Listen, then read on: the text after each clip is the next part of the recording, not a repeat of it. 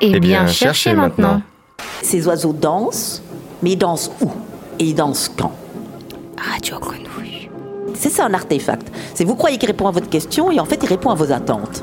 88.8 L'émission qui interroge les sciences sociales et questionne les formes de la recherche. Eh bien, cherchez maintenant.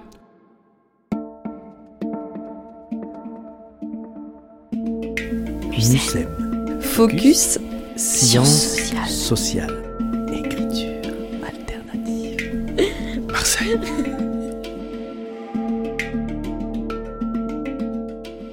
Bonjour à toutes et à tous. Bienvenue dans le huitième épisode de Eh bien, cherchez maintenant, l'émission de Radio Grenouille et du Salon des écritures alternatives en sciences sociales.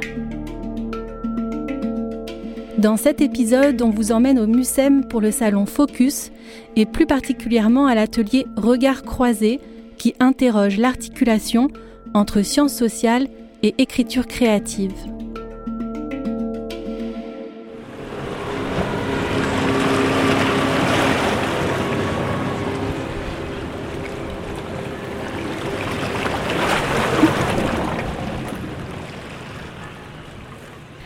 On est le 9 juin 2022, on est euh, au MUSEM euh, à Marseille, c'est la première journée du salon Focus, qui est le nouveau nom du salon des écritures alternatives en sciences sociales, qui est un salon annuel et qui a lieu tous les ans au MUSEM à Marseille. On est à peu près... On va dire 70 euh, personnes euh, dans le dans le Mucem Lab. Euh, il y a une bonne ambiance. Je pense que tout le monde est content et que tout le monde est ravi d'être là. Les gens sont contents de se rencontrer. il fait très beau, même s'il y a beaucoup de vent.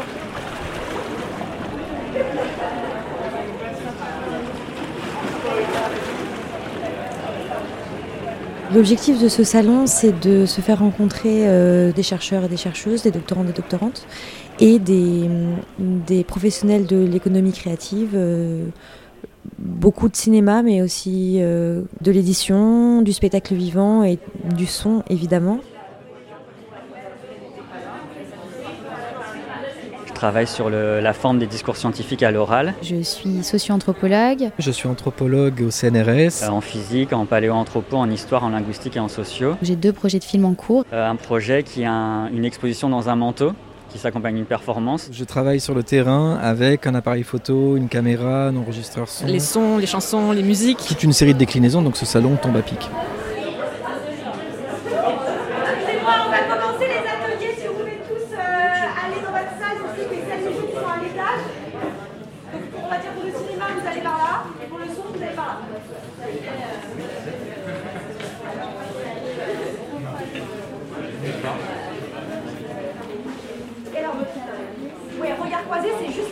L'idée de l'atelier Regard croisé, c'est de, euh, présenter pour les chercheurs euh, leurs projets euh, devant un, panel de professionnels sur un mode de table ronde, sans public. Et donc l'idée, c'est que justement les professionnels aident le, le porteur du projet à, à, définir mieux ses besoins, son stade d'avancement, ses manques, ses lacunes, des conseils en écriture, voilà. Alors moi je m'appelle Bénédicte Barrier, je travaille à la direction de l'image et du son de l'EHESS où je suis responsable de production audiovisuelle. Nous avons euh, reçu avec euh, mes collègues les candidatures, constitué les jurys professionnels et organisé les panels. Euh, on n'essaye pas d'avoir un panel représentatif des différents corps de métier, on essaye d'avoir des gens qui, ont, qui sont intéressés par ces questions de, transversalité entre euh, recherche et euh, son ou économie créative, peu importe si c'est le cinéma, l'exposition, la performance, c'est des gens qui ont un intérêt, une impétence, qui ont déjà travaillé avec les sciences sociales, avec des chercheurs, qui, qui voilà, qui sont intéressés pour, pour travailler sur ces ponts-là.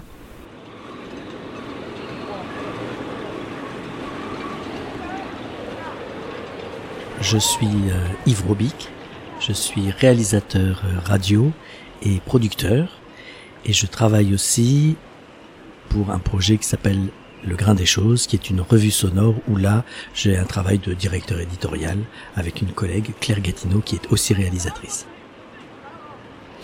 Et donc cette table ronde, elle leur permet de rencontrer des personnes qui sont issues du milieu sonore, du milieu de la radio. Donc autour de la table, il y a des personnes comme moi qui sommes euh, réalisateurs ou producteurs, des personnes qui sont ingénieurs du son, il y a des personnes qui sont directeurs de radio. Ce qui ressort de tous les projets, c'est une envie de partager son travail. S'il y avait un point commun, je crois que c'est celui-là. Chez tous, on sent l'envie de partager le travail. Et le deuxième fil, c'est la richesse et le, la fenêtre ouverte que permet ce changement de pratique. Avec l'écriture sonore, j'arrive à un endroit où il y a des choses que je j'aurais jamais pu dire par l'écrit. Voilà. C'est les deux gros points, le fait de partager et le fait de s'ouvrir à un espace qui vient enrichir leur travail.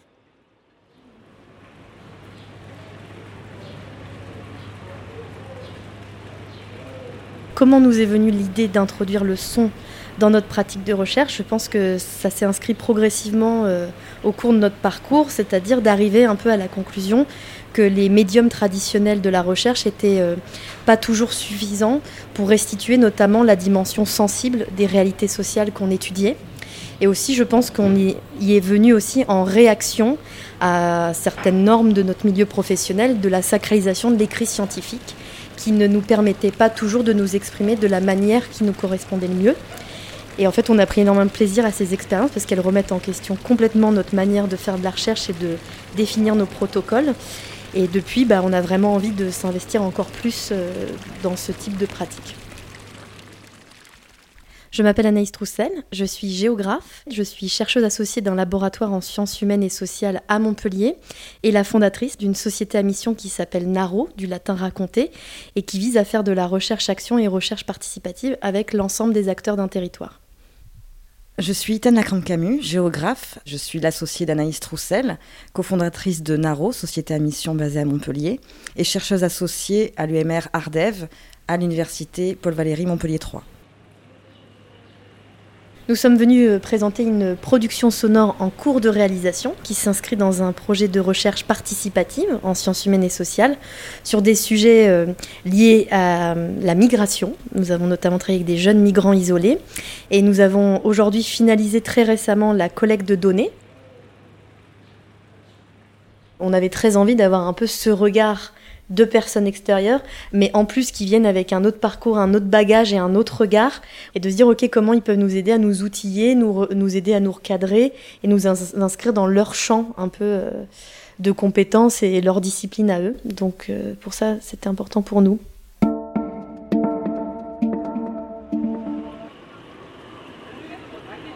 J'aurais tendance à parler d'un repas entre amis. Pourquoi repas entre amis? Parce qu'il y, a le côté euh, échange qu'on peut avoir dans un repas. Voilà, le côté convivial où on prend le temps de discuter. Et entre amis, parce que je crois que c'était très bienveillant, de part et d'autre. Entre chercheurs, entre chercheurs et gens de la radio, entre gens de la radio et, chercheurs, voilà. Donc euh, oui, un repas entre amis, ça me va bien. Je rajouterais aussi l'image euh, d'aller vers. La recherche qui va vers les créations sonores et les professionnels euh, de, ce milieu sonore, on va dire, si je fais une grande catégorie, qui vont vers la recherche. Et justement de dialoguer, d'essayer d'avoir un vocable commun euh, pour mieux se comprendre et travailler ensemble. Moi, quand je travaille, je suis dans une logique de narration, une logique de, de ne pas perdre l'auditeur, une logique de plaisir d'écoute. Un chercheur qui arrive dans une situation avec une problématique, même si cette problématique, elle va peut-être s'affiner au fur et à mesure de son travail, la démarche, elle est autre. Il y a ce besoin de comprendre où est-ce qu'ils sont, quels sont les tenants et les aboutissants que eux ont en tant que chercheurs, et alors à partir de là, on va amener la question du sonore. C'est pas évident à formuler, et c'est aussi une des choses qu'on se disait là. On se dit tiens, comment à un moment donné, euh, je te voilà, je te tire vers une réalité d'écriture radio sans que toi tu trahisses où tu te déplaces trop, où tu dénatures ce qui fonde ton travail. Voilà, c'est un équilibre comme ça à trouver. Généralement, dans la posture de recherche, euh, on a des méthodes pour raconter une histoire d'une certaine manière, où en plus on est le seul racontant de cette histoire-là. Et à partir du moment où on sort de cette écriture-là, il faut euh, parfois accepter que l'histoire se raconte euh, de manière implicite euh, par exemple, rien que par les témoignages et la manière dont on les articule, et que ce besoin, par exemple, de voix off ou de tisser le fil, il ne doit pas être aussi explicite qu'on attend de nous qu'il le soit dans une écriture académique. Et du coup, c'est là où ça fait euh, une hybridation des pratiques par rapport aux professionnels d'audiovisuel, c'est que euh, comme dans tout projet de recherche, on part d'une question pour laquelle on n'a pas la réponse, on ne peut pas, au départ, tirer des personnages et tirer un scénario, ça va se faire au fur et à mesure. Le processus itératif, c'est-à-dire les allers-retours permanents entre le terrain et l'histoire qu'on raconte, il est d'autant plus fort. Parce que si vraiment on veut extraire des personnages, bah, il faut déjà savoir euh, qu'est-ce qu'on est venu chercher euh, dans leurs paroles pour la mettre au service de quelle, euh, quelle question de recherche, par exemple.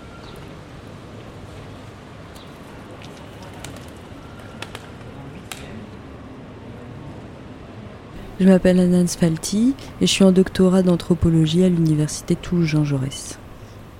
Donc je travaille sur le parcours des mères en situation de migration et leur accompagnement par des structures associatives et publiques. En fait, c'est des personnes très précaires qui n'ont pas forcément d'espace de sociabilité et encore moins avec le Covid en fait. Euh, du coup, euh, il n'y a pas d'espace où on peut passer du temps ensemble. Et en fait, comme euh, ben, moi je suis en anthropo et un des matériaux de recherche aussi principal, c'est c'est euh, bah, l'ethnographie, l'observation participante, etc. Passer du, du, temps ensemble. Et donc, euh, moi, j'avais envie de, de, créer un espace en fait euh, de, de confiance avec les personnes. Donc, en fait, j'ai mis en place des ateliers de création sonore. Et du coup, toutes les semaines, on se réunissait. Ça prenait forme un peu de, de groupe, d'un groupe de parole. Et aussi, du coup, chaque personne euh, s'interviewait euh, sur euh, différentes thématiques, etc. Donc ça, c'était pendant un mois et demi.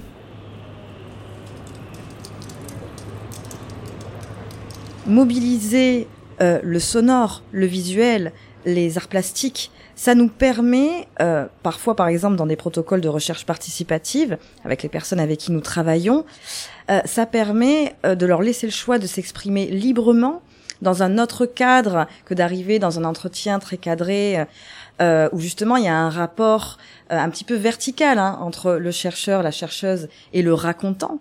Là, en fait, le racontant n'est plus seulement racontant, il est co-auteur aussi d'une recherche qui se fait. On co-construit ensemble, on a un rapport horizontal, on mobilise différents outils qui permettent de livrer la parole autrement. C'est presque une adresse directe à l'auditeur, auditrice. Quand je faisais des entretiens, de toute façon, euh, j'avais un enregistreur aussi. Mais en fait, en, ayant mon enregistreur, je vois bien qu'elle s'adresse à moi quand même. Alors que quand on fait ces ateliers de création sonore, elle s'adresse pas à moi en fait, elle s'adresse au monde quoi. vraiment, c'est c'est hyper visible dans la manière dont elle parle quoi et elle s'adresse pour que les gens ils entendent leur histoire. Du coup, c'est, je pense que ça change beaucoup de choses en fait. Certainement que ça inclut d'autres biais. Et je pense que c'est vraiment un débat que l'on doit également se poser parce que mobiliser les arts plastiques, sonores, visuels, etc., ça va inclure d'autres biais, mais en même temps, ça ouvre d'autres portes. Et si un chercheur se doit d'avoir toujours euh, les yeux bien grands ouverts pour euh, être en capacité de bien regarder le monde qui se fait sous ses yeux, bah, de s'ouvrir à ces pratiques-là, ça ne va faire que mettre plus de couleurs dans la manière dont il aura de regarder cette réalité-là, et que ce soit sur le plan scientifique, humain, social ou conceptuel et méthodologique, c'est forcément un plus.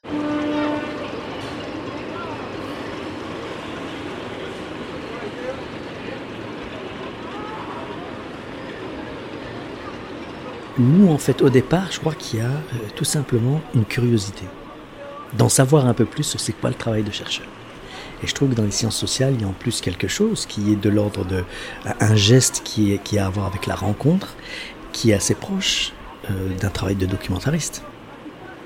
Rencontrer un autre différent et d'essayer de trouver un terrain commun, c'est une espèce de fenêtre qui s'ouvre sur des, des pratiques, un rapport au, son, un rapport euh, à l'environnement qui va être complètement, euh, qui, va, en tout cas, qui est très souvent riche de surprises.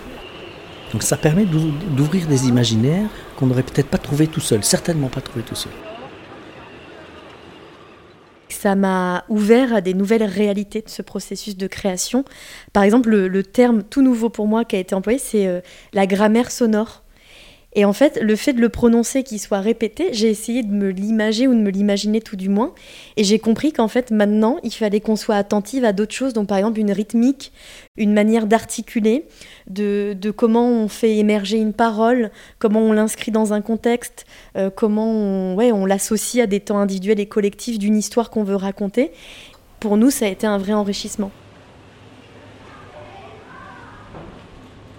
Dans l'écriture, euh, il y a une dimension esthétique, mais là, dans l'écriture euh, sonore, il y a une dimension esthétique qui ne va pas reposer sur la même chose.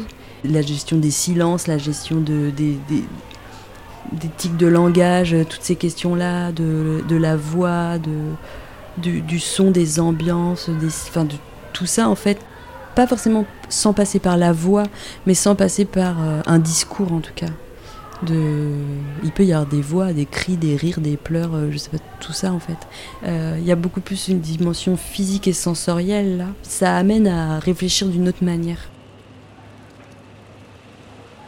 Et ça, c'est peut-être un pan qu'on avait sous-estimé de dire ok, nous on a réussi à faire émerger une parole dans un contexte donné en réponse à une situation sociale, mais il faut qu'on s'assure que cette parole, elle soit bien entendue et bien comprise. Et du coup, pour ça, il faut s'adapter à la manière qu'aura d'écouter notre auditeur. On va peut-être adorer parler de grammaire sonore maintenant. On a eu l'exemple ce matin, à un moment donné, de deux séquences. Une séquence qu'on va appeler une séquence de vie, des femmes qui cuisinent, et puis juste après, on a une séquence de récit, où là, c'est une personne qui parle toute seule devant son micro. Et là, on a pu faire l'exemple très concret que quand on est dans le sonore, avoir une séquence de vie, j'entends des personnes qui parlent et qui papotent dans une cuisine avec le, son de la cuisine au fond, ça raconte une certaine chose, ça met l'auditeur dans une disposition d'écoute qui est tout à fait différente que lorsque je lui propose juste après une personne qui parle seule derrière son micro. Et quand on va juxtaposer ces deux séquences, ça va avoir un effet très concret, un cognitif, je vais dire, sur le sur l'auditeur, dont il faut avoir conscience parce que effectivement, euh, ça peut servir le propos comme ça peut le desservir. Et c'est ça que j'appelle une grammaire auquel il faut être vigilant, même si on, tout est toujours réinventable, il n'y a pas de souci. Mais voilà, là on avait l'exemple très concret de, de l'impact que peut avoir tel dispositif par rapport à tel autre et la juxtaposition de deux dispositifs d'enregistrement au moment où l'auditeur l'écoute. Eh, eh bien, cherchez maintenant. Ces oiseaux dansent mais ils dansent où? Radio Grenouille. Et ils dansent quand? 88.8. Une émission de Radio Grenouille, coproduite avec le Salon des écritures alternatives en sciences sociales. Jusqu'où on peut aller dans la recherche Jusqu'où on peut s'affranchir de, euh, du réel potentiellement, de, des formes de l'analyse critique qui sont à la base celles de, la recherche Dans les usages, dans les, codes scientifiques, il y a toute... Euh, tout un discours sur, euh, alors maintenant on en revient beaucoup, sur l'objectivité du chercheur, sur l'analyse critique, c'est très fondé sur du, la rationalité. Et donc du coup, quand on se laisse aller à effectivement des, moments poétiques ou alors des choses, quand on rajoute des effets, est-ce qu'on trahit le réel ou pas? Enfin voilà, c'est des questions comme ça qui effectivement taraudent les, les, chercheurs et les chercheuses qui, qui s'attaquent à, ces formes-là placer un micro aussi, pour moi, c'est déjà une interprétation du réel.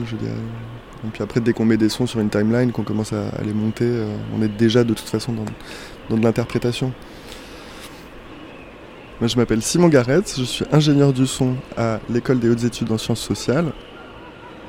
En même temps, c'est pour ça que les gens vont vers le son, pour avoir euh, accès à ce côté euh, intime, euh, interprétation, sensorielle, de pas forcément montrer une réalité qui est tout de suite interprétée, mais de pouvoir laisser un petit peu de, libre arbitre à l'auditeur, ou juste l'accès pour lui faire comprendre des choses, mais de façon parfois plus subtile que de passer par l'écrit. Donc c'est, je pense, ce qui intéresse les chercheurs en, travaillant avec le son, et c'est aussi ce qui, voilà, ils essayent de trouver un petit peu la limite de ça.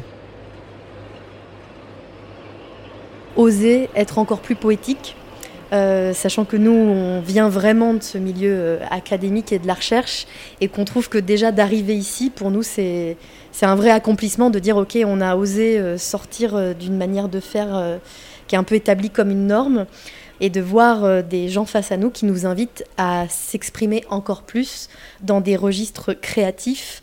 je pense que ça, c'est ce qui, moi, m'a le plus touché interpellé. Je pense que ça va sédimenter euh, longtemps en nous et que ça va donner lieu à beaucoup d'échanges sur dire ok, on a le droit d'accéder à la poésie, comme on a eu le droit il y a à peine euh, deux ans ou un an même, de tenir un micro et de faire un enregistrement. On a peut-être le droit aussi de se libérer par des nouvelles formes d'écriture.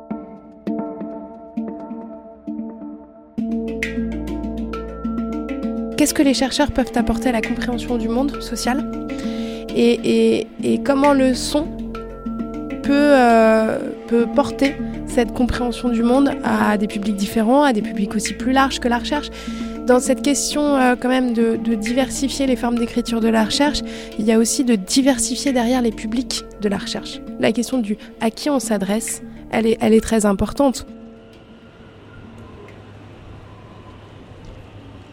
La plupart des femmes que je rencontre, bah, il y en a plein, elles savent pas forcément lire le français, même si elles ont fait des études euh, dans leur pays d'origine, bah, elles n'ont pas forcément fait des études euh, en sciences sociales. Il y en a aussi qui savent pas lire, pas écrire, et puis une thèse ou des articles scientifiques, c'est difficile en fait. c'est pas forcément accessible même pour, pour tout un tas de personnes. Du coup, j'avais vraiment envie de, de, penser à la base quelque chose qui puisse être, bah, en fait, leur faire un retour à elles qui peut leur permettre aussi de comprendre ce qui est en train de se passer dans la, dans la recherche, parce que dire je fais une thèse, bah, c'est très flou en fait pour la plupart des gens. Les gens savent pas forcément ce que ça veut dire, alors que là en fait euh, faire des enregistrements, leur faire écouter, bah, ça permet aussi de de clarifier ce qui est en train de se passer. Elles pourront utiliser, diffuser, euh, écouter, euh, critiquer. C'est-à-dire que là, on n'est plus seulement dans le fait de valoriser, euh, vulgariser la recherche scientifique en disant on a terminé un projet, euh, donc maintenant à côté de la thèse, à côté du bouquin, on va faire un podcast ou quelque chose comme ça. Non, c'est que là, on pense en amont, dès les prémices du projet de recherche, on inclut la démarche audiovisuelle dès le départ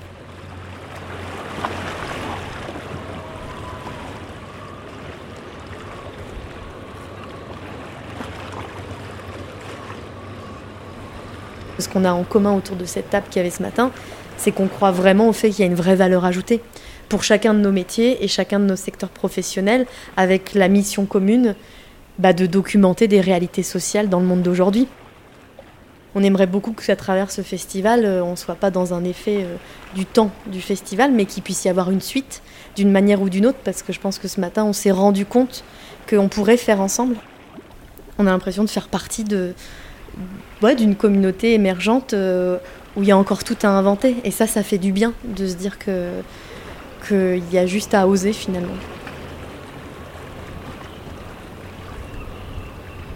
Le conseil que je donnerais à un chercheur qui souhaite s'intéresser euh, aux écritures alternatives et notamment euh, à l'audiovisuel, c'est de se dire que il ou elle a les compétences justement pour apprendre d'autres types de langages. Il y a quand même une communauté qui existe, des travaux qui existent euh, et d'autres secteurs professionnels euh, qui peuvent nous accompagner, avec qui on peut co-construire et dialoguer.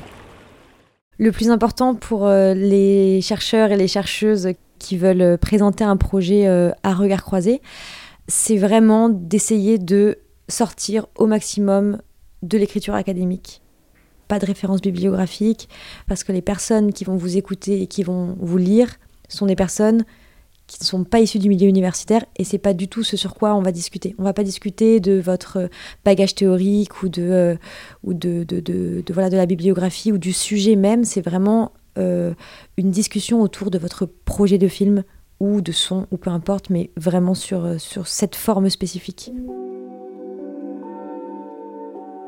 Tous les liens, toutes les informations sont sur notre site salonfocus.fr, tout attaché en minuscule.